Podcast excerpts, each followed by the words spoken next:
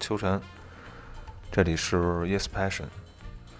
嗯，这一期节目呢，嗯，想和大家聊一聊最近比较热的一个事情，也就是世界杯。这届世界杯呢是第一次在北半球的冬季举办的世界杯，所以我们这次赶上在一个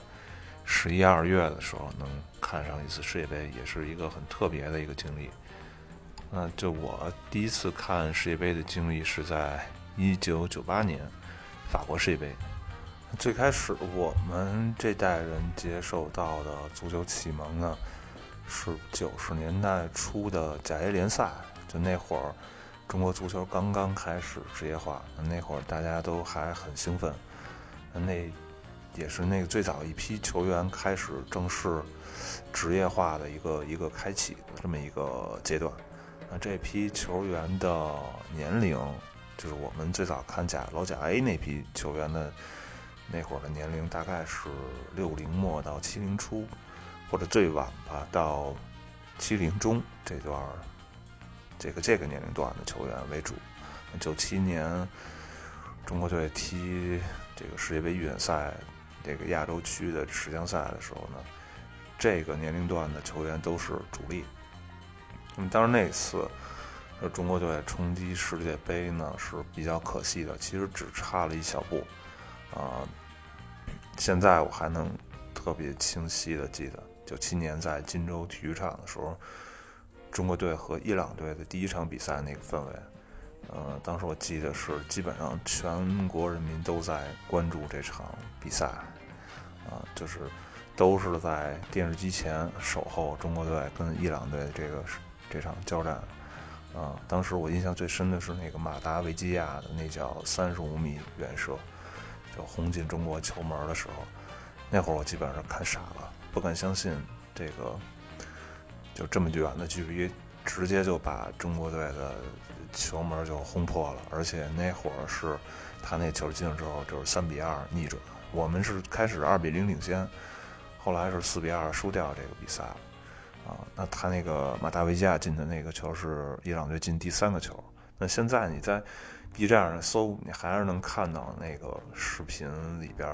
那个进球，就马达维加那进球。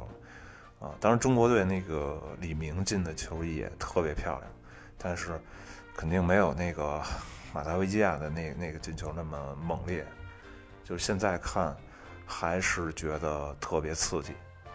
我记得当时。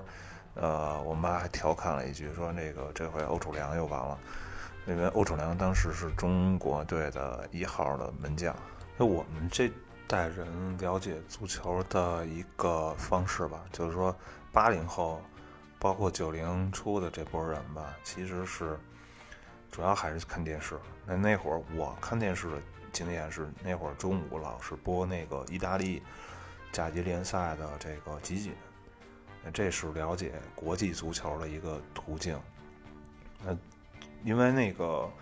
呃，大家都是看最早都是看国内联赛的这个转播，那后来才知道啊，国际足球的这个情况是什么样子，然后开始看这种呃，就是中午的这个午饭时间，午饭后就是有这个足球集锦，然后才知道那个 AC 米兰啊、桑多利亚呀。最早都是意甲的一些球队，后来开始又出现德甲，然后英超这些球队也有一些集锦，然后欧洲的足球集锦也都能看得到这些其他的国家的一些情况。所以在九八世界杯开始之前呢，其实身边的一些常踢球的孩子或者比较喜欢足球的孩子，其实已经知道很多国际足球的明星了，就包括。巴西队的很多球星，包括阿根廷队的很多球星，其实九八世界杯之前啊，就是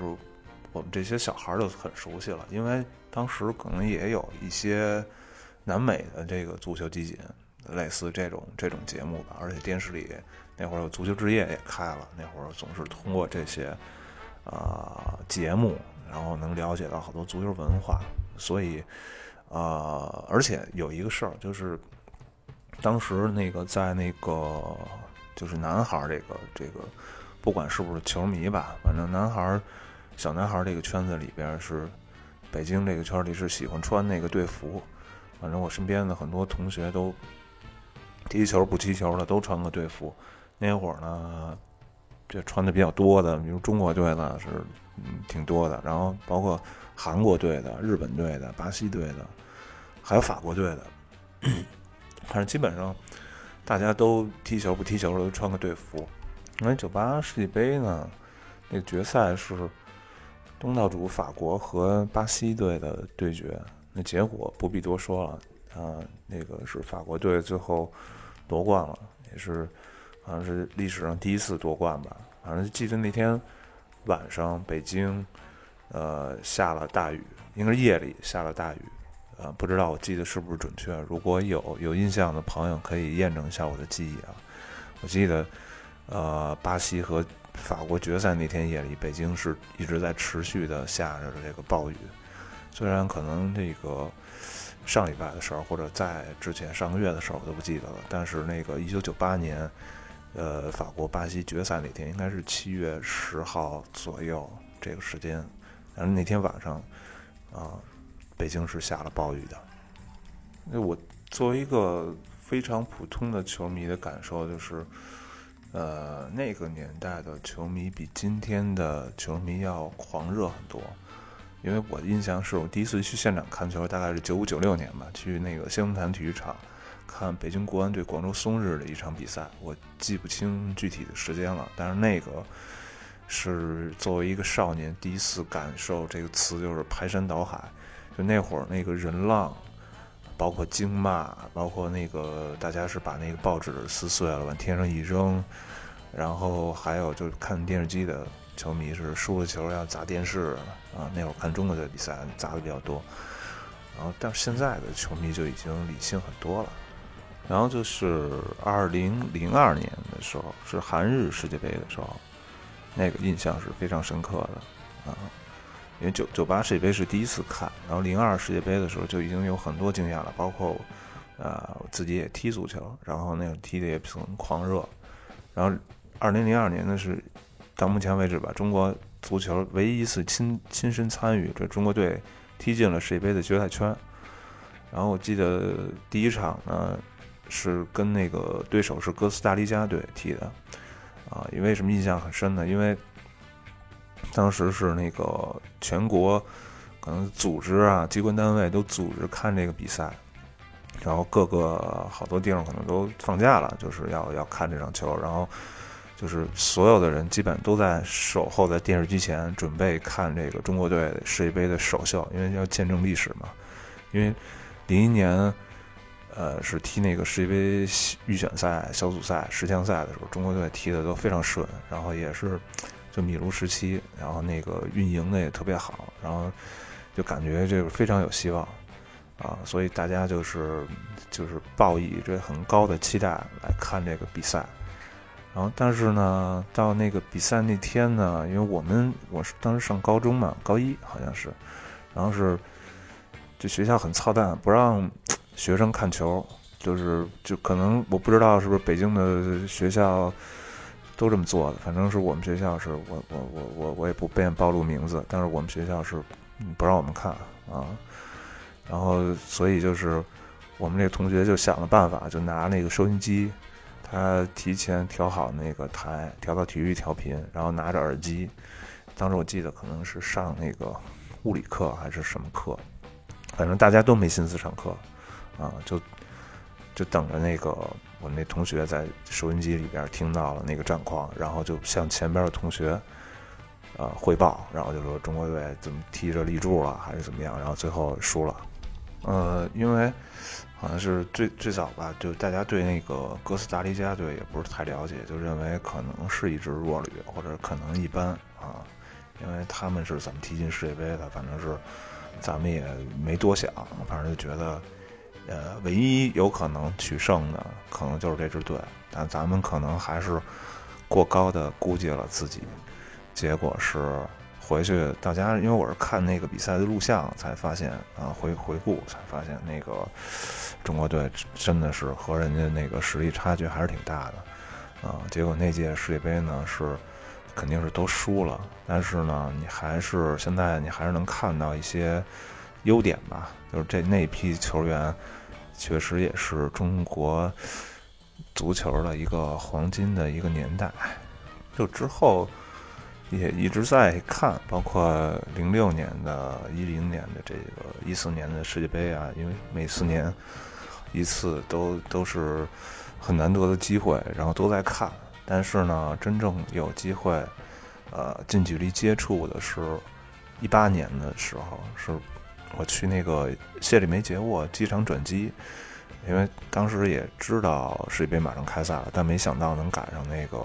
时段，就是和这些球迷，啊，来看世界杯球迷有一次相遇，那是真的是第一次感受到这个世界杯的这个魅力了，因为。主要在机场就是一个球迷的聚集地，然后世界各地的球迷都在那个谢里谢里梅杰沃机场里边，然后是那个拍照啊、互动啊，然后就是反正我帮那个巴西队的球迷也拍了照片，然后还还有那个呃克罗地亚的球迷，我印象都很深，还有一些这个突尼斯的球迷，我印象很深，因为他们就是很很疯狂，啊，都是拿着那个鼓进来的，一直在敲。一直在制造这个噪音，然后因为我记得是有两个那个哥伦比亚球迷，然后跟我打个招呼，然后问我说：“因为我一看他们就是就是攒钱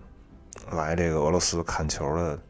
就是年轻孩子。”然后他们问我说：“那个中国队是分哪个组了？”然后我说：“那个也没有中国队。”然后他们那说很遗憾啊。其实我心里想一下，其实一点也不遗憾，因为我们早已经习惯了。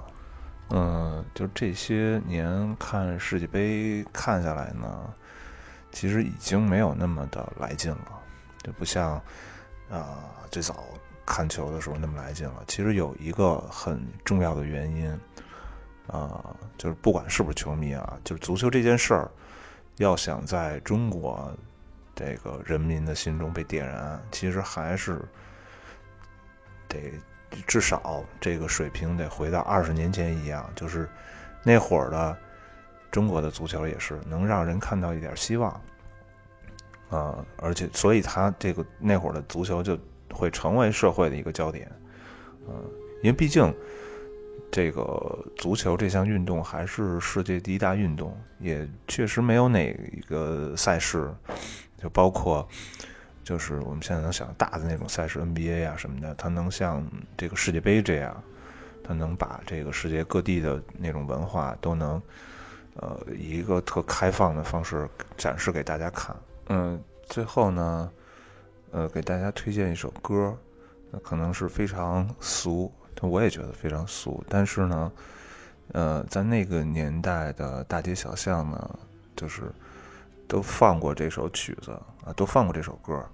然后那个也是一个，呃，全民狂欢的世界杯的一个主题曲，呃，这个曲子名字叫《生命之杯》。